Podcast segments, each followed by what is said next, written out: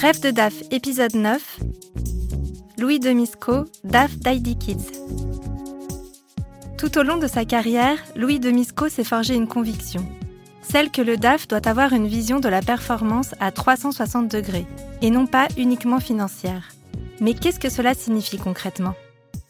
En tant que DAF, euh, euh, moi, ce qui m'a souvent nourri, c'est de sortir de l'expertise, en fait, d'éviter que ce métier préempte par la technique, par un langage d'expert, euh, son domaine qui est fondamental, mais qu'au contraire, il aille l'ouvrir en fait sur les opérationnels pour faire du lien, vraiment créer ce diagnostic ensemble, et après faire tout un plan d'action pour euh, passer du sens, emmener les équipes, libérer les énergies au service d'un projet, au service du client, au service des équipes qui travaillent là.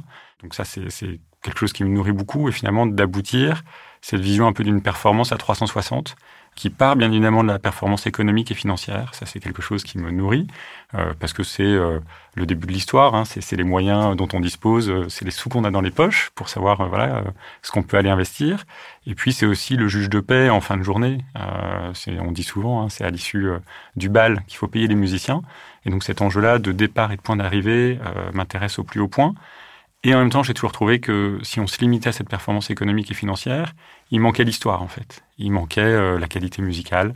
Euh, voilà, quand on est fan de musique euh, et qu'on va voir un concert un soir d'Ibrahim Malouf, c'est super en tant que DAF d'aller voir la recette, mais ça vous dira absolument pas s'il a eu le solo tant attendu, si tel musicien était avec lui ou pas. Et donc il y a un enjeu, je crois, d'aller décortiquer toujours de façon très quantitative, mais finalement avec des axes peut-être plus qualitatif, plus opérationnel, cette performance économique. On l'a compris. Selon Louis de Misco, le DAF d'aujourd'hui ne devrait plus se limiter à la seule performance économique et financière, mais s'ouvrir à d'autres domaines, à d'autres champs de compétences. Mais quels sont-ils? Quels sont les éléments auxquels le DAF devrait en priorité s'intéresser? Dans un premier temps, de la performance commerciale. Comment s'est constitué le chiffre d'affaires? Avec quel trafic, quel taux de transformation, quelle performance finalement dans les magasins ou sur le site web? Comment les euros se sont faits finalement? Mais après, comprendre dans un deuxième temps, là, de cette performance commerciale, quels sont les produits qui ont été vendus, et puis même d'analyser toute la supply chain, en fait, euh, en amont de cette performance commerciale, avec des enjeux de BFR, avec des enjeux de logistique, avec des enjeux, voilà, qui sont très variés. Une fois qu'on a pu comprendre finalement sa composition du chiffre d'affaires avec ses produits, on peut passer à une troisième étape qui est bah, la performance de nos clients. Pour avoir fait ce chiffre d'affaires, vendu ces produits, il faut forcément des personnes pour les acheter. Et cette valeur client, elle est fondamentale, et c'est ce qu'on appelle euh, cette fameuse valeur client, la lifetime value, la durée de vie et la valeur que va créer le client dans, dans la relation, dans la durée avec cette entreprise, et qui permet derrière d'avoir de, des vraies actions opérationnelles, marketing, de reposition de marque, et qui crée beaucoup de valeur, bien évidemment, client, commercial, et une fine bien évidemment, économique aussi. Et au-delà de ça, après, le quatrième enjeu euh, intéressant, je crois, quand on est DAF, pour aller toujours un petit peu plus loin euh, et plutôt en lien avec les opérationnels que l'on sert, c'est euh, la performance des collaborateurs. Alors qu'en tant que DAF, on peut souvent regarder dans une logique très productiviste, mais finalement qu'on peut aussi amener à avoir euh, un peu de prise de hauteur et de réfléchir beaucoup plus avec un DRH, avec un DG, avec les opérationnels pour regarder comment est-ce qu'on peut réorganiser finalement un petit peu l'entreprise euh, dans une notion de, chaîne de valeur et qui, fait le lien en fait entre les différents services pour éviter d'être trop siloté. Et enfin, le, dernier élément qualitatif que l'on peut je crois, euh, relire, c'est cette notion de performance durable et responsable, alors qui peut être très tarte à la crème euh, quand on la regarde aujourd'hui. C'est tout le monde euh, voilà dit qu'il est très RSE, entreprise à mission ou autre. Et en revanche, je crois qu'on peut aller dans des éléments très voilà, pertinents, très précis quand on va les regarder et qui touchent les collaborateurs, les clients, avec des notions de risque en fait, qui sont propres là à l'univers un peu historique du DAF. Et donc voilà, c'est en essayant de décortiquer finalement cette performance économique et financière autour de ces cinq axes, beaucoup plus qualitatifs, euh, que l'on peut, euh, bah, je crois, un peu dépasser euh, les, oppositions traditionnelles entre, par exemple, les coûts et la valeur, et plutôt regarder comment est-ce que ces notions de coûts, par exemple, peuvent être, si on les réoriente, si on les réalloue, créateurs de valeur pour une entreprise, pour ses collaborateurs, pour ses clients. Et ça, voilà, c'est quelque chose, cette, approche à 360, cette approche de collectif, qui, moi, m'a nourri tout, au long, tout au long de ma carrière. Cette vision de la performance à 360 degrés ne peut cependant pas s'acquérir en un simple claquement de doigts. Cela demande une transformation de la direction financière et même de l'entreprise.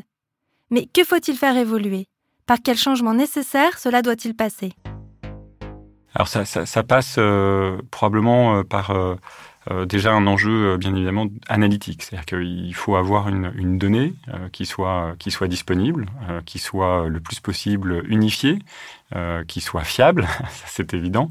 mais, mais, mais finalement cette donnée ne va pas tout faire. derrière, ça va passer par une transformation humaine, hein, particulièrement au métier du contrôle de gestion. Euh, pour faire passer euh, les contrôleurs de gestion d'une seule logique très économique, d'analyse euh, d'un PNL, d'un bilan, de, révision de, free cash flow en lien avec les équipes trésorerie, pour les amener finalement à être beaucoup plus business partner, qui est souvent un terme un peu galvaudé, mais qui consiste à être finalement main dans la main, qui consiste à être le copilote de l'opérationnel que l'on accompagne, pour l'accompagner à relire vraiment à 360 euh, son, son, business et pas simplement une fois par mois euh, dans le cadre d'une relecture de, de compte DEX ou de, ou de forecast, mais bien d'aller avec lui sur ces indicateurs de mesure qui vont être beaucoup plus dans l'opérationnel. Et quand on est capable, euh, et ça se fait pas forcément tout seul, et c'est ça que j'apprécie beaucoup dans ces métiers de la finance, c'est que finalement, c'est des métiers qui sont tout de suite en lien avec la réalité opérationnelle, c'est d'être capable à deux, en fait, de regarder la même chose et d'être capable de réaliser ce que seul on était incapable d'imaginer en fait. Donc y a, ça passe avant tout, je crois, au-delà d'un outil, au-delà d'un process, euh, par une volonté euh, de se mettre au service. Après, il ne faut pas euh, sous-estimer, au-delà de cette compétence bien évidemment humaine, cette transformation, ce fait de vouloir changer un peu le, métier de contrôleur de gestion ou même de, comptable pour voilà, les, étendre plus sur des, sur des fonctions de, de création de valeur. Il ne faut quand même pas sous-estimer euh, l'importance euh, d'un outil, euh, l'importance de l'unicité de, la donnée, parce que si voilà, on veut se concentrer sur comment on crée de la valeur, bah, il faut pouvoir mettre derrière soi toutes les questions de la fiabilité du chiffre, de son unicité. Dans les entreprises, on est souvent confronté à l'opérationnel qui va avoir son propre indicateur avec ses règles de gestion et le directeur financier ou les équipes finances d'une façon générale qui vont avoir le leur.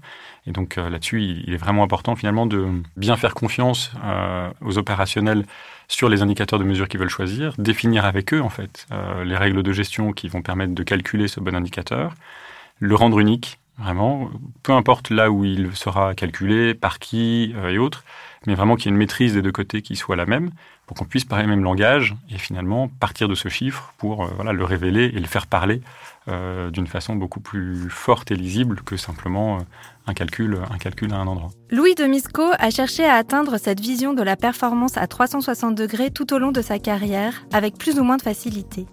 Finalement, quels sont les enjeux de ce nouveau rôle du DAF Quelles sont les difficultés auxquelles faire face pour réellement dépasser la seule considération économique et financière? C'est des enjeux de temps, c'est des enjeux euh, de compétences. Et c'est ça qui est formidable euh, derrière, c'est que ça, amène finalement les, directions financières, je crois, à, évoluer beaucoup dans leur, euh, dans leur pratique de métier, dans la vision qu'elles ont eux-mêmes de, leur valeur ajoutée, pour passer ce qui est fondamental, hein, c'est le niveau zéro de la pyramide de Maslow, de, de, ces, de ces enjeux régaliens, encore une fois, de déclaratifs, de gestion des comptes, de lien à l'actionnaire, de lien à la direction générale. Tous ces éléments sont absolument fondamentaux et, et ne peuvent pas être remis en question.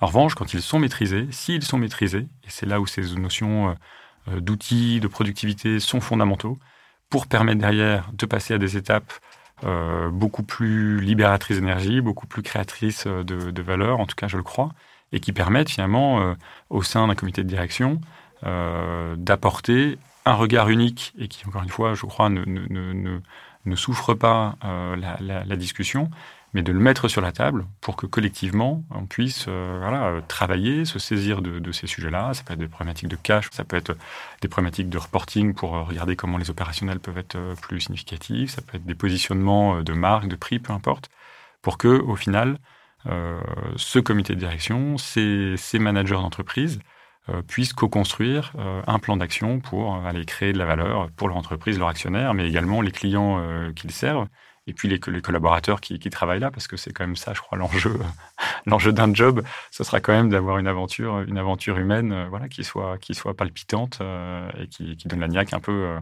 un peu, un peu tous les matins. Donc, ça fait que le DAF passe probablement d'un, métier, voilà, très expert, très aride, peut-être par certains aspects, à un métier absolument passionnant où il reste au service. Ça, c'est la composante, l'une des composantes principales, je crois, d'un directeur financier mais pour euh, aller euh, bah, aider à définir une nouvelle partition en fait. C'est pas lui qui va l'écrire, c'est pas lui qui va la jouer, euh, mais je pense qu'en effet il peut être un peu ce chef d'orchestre en lien en lien avec les actionnaires et la direction générale. Le DAF d'aujourd'hui serait donc un chef d'orchestre. Celui de demain sera, selon Louis de Misco, un pédagogue qui saura rendre les données compréhensibles pour permettre à chacun d'être acteur. Fini le précaré de l'expertise de la DAF, place à la démocratisation de l'information économique et financière. Bref de DAF est un podcast de Workday en partenariat avec les échos, à retrouver sur toutes les plateformes de podcast.